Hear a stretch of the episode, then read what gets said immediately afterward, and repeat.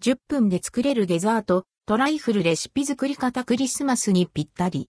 日曜日の実験室。来週はクリスマス。クリスマスの食卓にはケーキがつきものですが、サラダやメインディッシュ作りで手いっぱいヘリップなんてことありますよね。そんな時にぴったりなのが簡単に作れるイギリスのデザート、トライフル。スポンジケーキやクリーム、フルーツなどを相乗に重ねたもので、クリスマスによく食べられるのだとか。早速作ってみました。トライフルレシピ。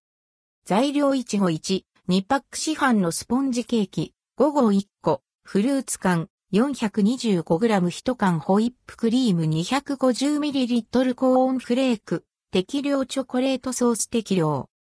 作り方1、いちごとスポンジケーキを一口大に切る。2、フルーツ缶のシロップにスポンジケーキを5分ほど浸す。3、グラスに材料を層になるよう重ねてゆく。順番はお好みで。4、デコレーションして完成。